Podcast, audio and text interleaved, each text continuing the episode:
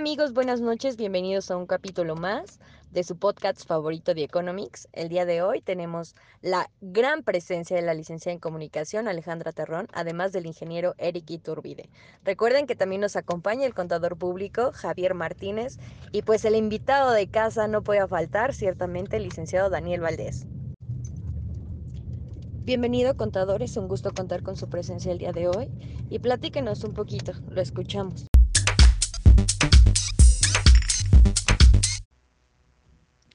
La clasificación de las mercancías en México, tanto en la tarifa de importación como en la de exportación, la clasificación es la misma a nivel de ocho dígitos. A, e, estos ocho dígitos se les conoce como fracción arancelaria. Se dividen de dos en dos. Se dividen eh, eh, capítulo, partida, subpartida y la fracción arancelaria. También existen normas internacionales que tienen como objetivo controlar el flujo de productos de un lugar a otro cuidando las buenas prácticas en calidad y seguridad. El ISO 9000, eh, bueno, son normas que establecen un control de calidad. Son aplicables a productos, maquinarias, químicos, equipos de cómputo, software, materias procesadas e incluso aplica a empresas de servicios turísticos, legales, bancarios, entre otros. Las, las normas básicas del ISO 9000 eh, promueven la eficacia del sistema de administración a la calidad. Establecen el producto de inicio para entender las normas que conforman esta serie. Definen los términos fundamentales que emplean la serie. El ISO 9001 trata en forma clara los requerimientos de un sistema de administración de la calidad de la empresa, haciendo especial hincapié para que los productos y o servicios cumplan con las necesidades del cliente y acrecienten su satisfacción. El ISO 9004 promueve la eficacia de la empresa, eh, provee guías para el, el mejoramiento continuo del sistema de administración de la calidad para el beneficio de todas las partes.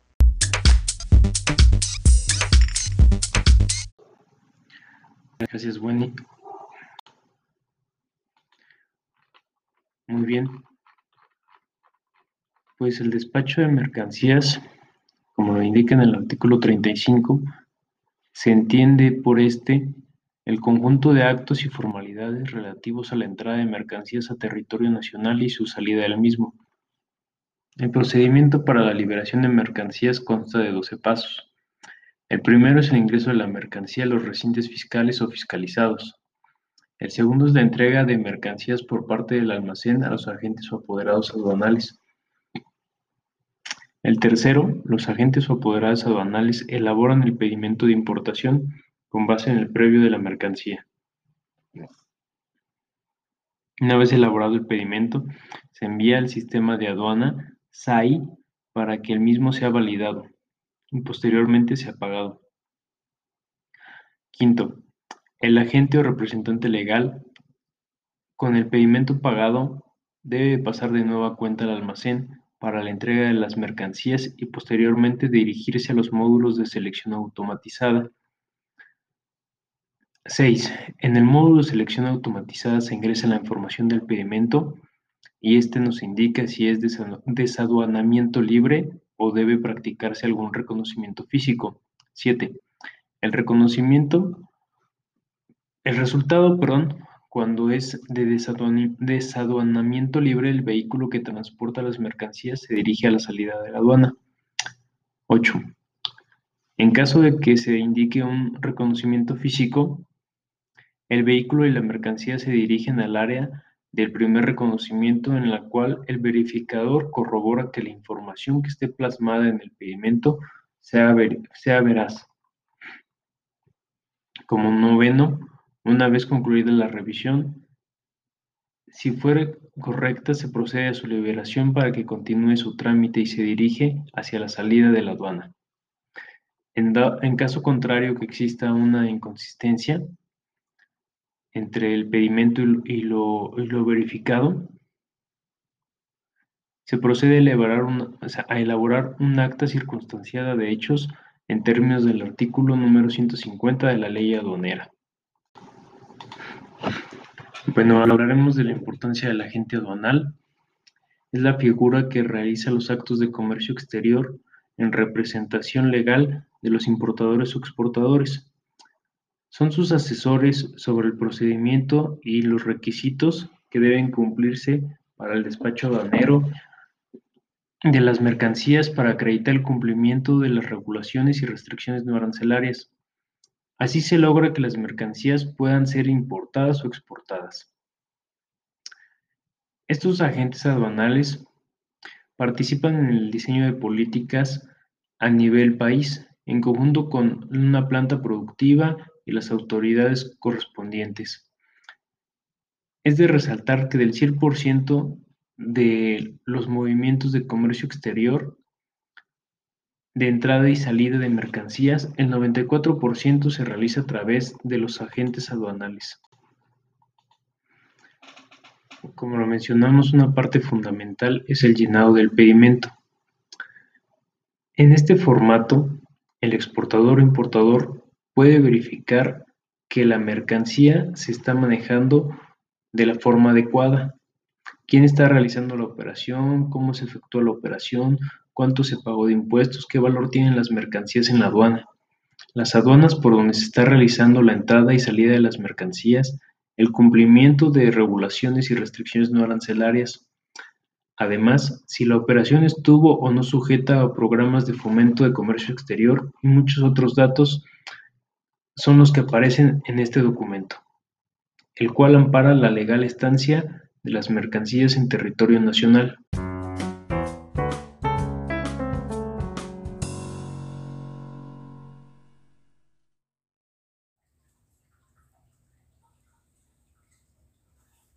Importancia del etiquetado de productos.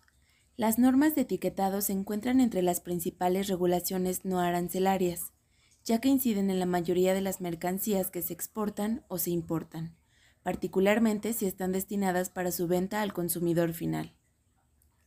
Cabe señalar que la etiqueta no solo sirve para que el consumidor conozca la marca del producto que va a adquirir, sino también el país de origen, quién lo produce, cantidad, ingredientes y características, entre otros aspectos. La información debe presentarse en el idioma del país importador. Dentro de las características que deberán observarse al presentar la información en la etiqueta están las características del producto y, en particular, sobre su naturaleza, identidad, cualidades, composición, cantidad, duración, origen, procedencia y modo de fabricación u obtención, atribuyendo al producto efectos o propiedades que no posea, o bien sugiriendo que el producto posee características particulares, cuando todos los productos similares posean estas mismas características.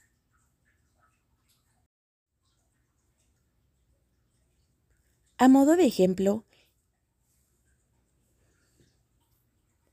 a modo de ejemplo, las etiquetas pueden contener marca o eslogan del producto, contenido neto, país o certificación de origen, nombre del alimento, información nutrimental, lista de ingredientes, datos del fabricante, número de lote, fecha de caducidad, modo de uso, precauciones e instrucciones para conservar el producto.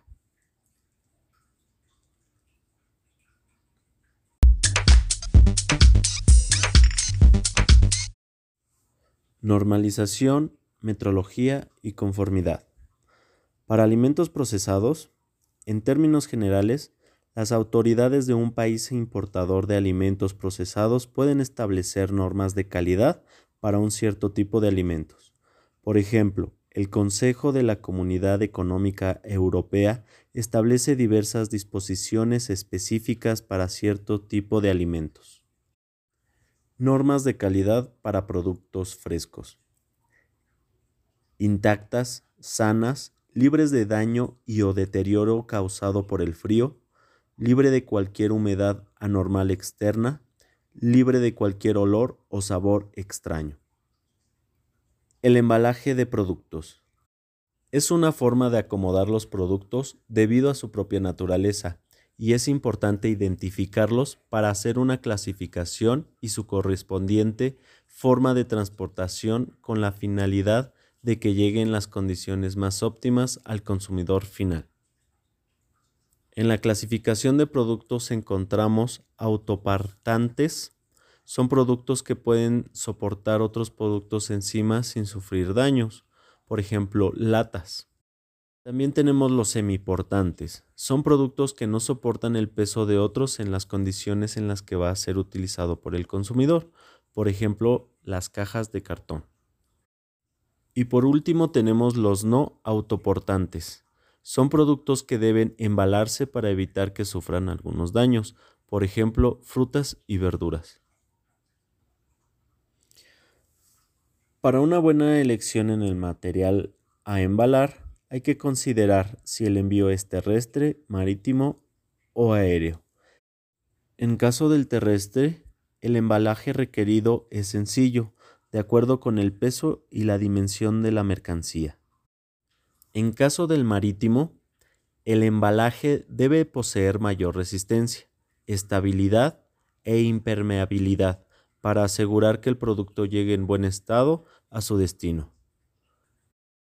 En caso del aéreo, el embalaje debe ser sumamente ligero, pero resistente, para asegurar que la mercancía llegue en buen estado. Simbología de la mercancía. La naturaleza de cada mercancía hace importante que se le dé un tratamiento acorde a su construcción.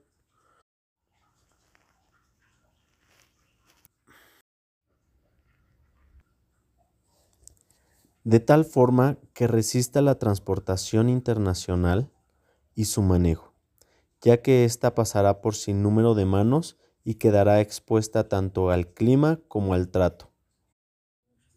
Lo que puede provocar que el no tener el cuidado o caer en un mal manejo perjudique el producto y tenga que ser devuelto al vendedor o exportador, lo cual, en consecuencia, provocará pérdidas o mermas además del disgusto del cliente importador y del consumidor final.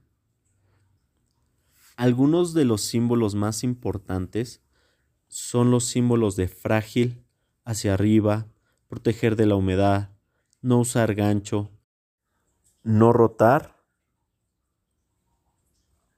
proteger del calor. Y también tenemos instrumentos especiales, como lo son no usar horquetas, no usar carros elevadores, no apilar o algún límite en temperatura.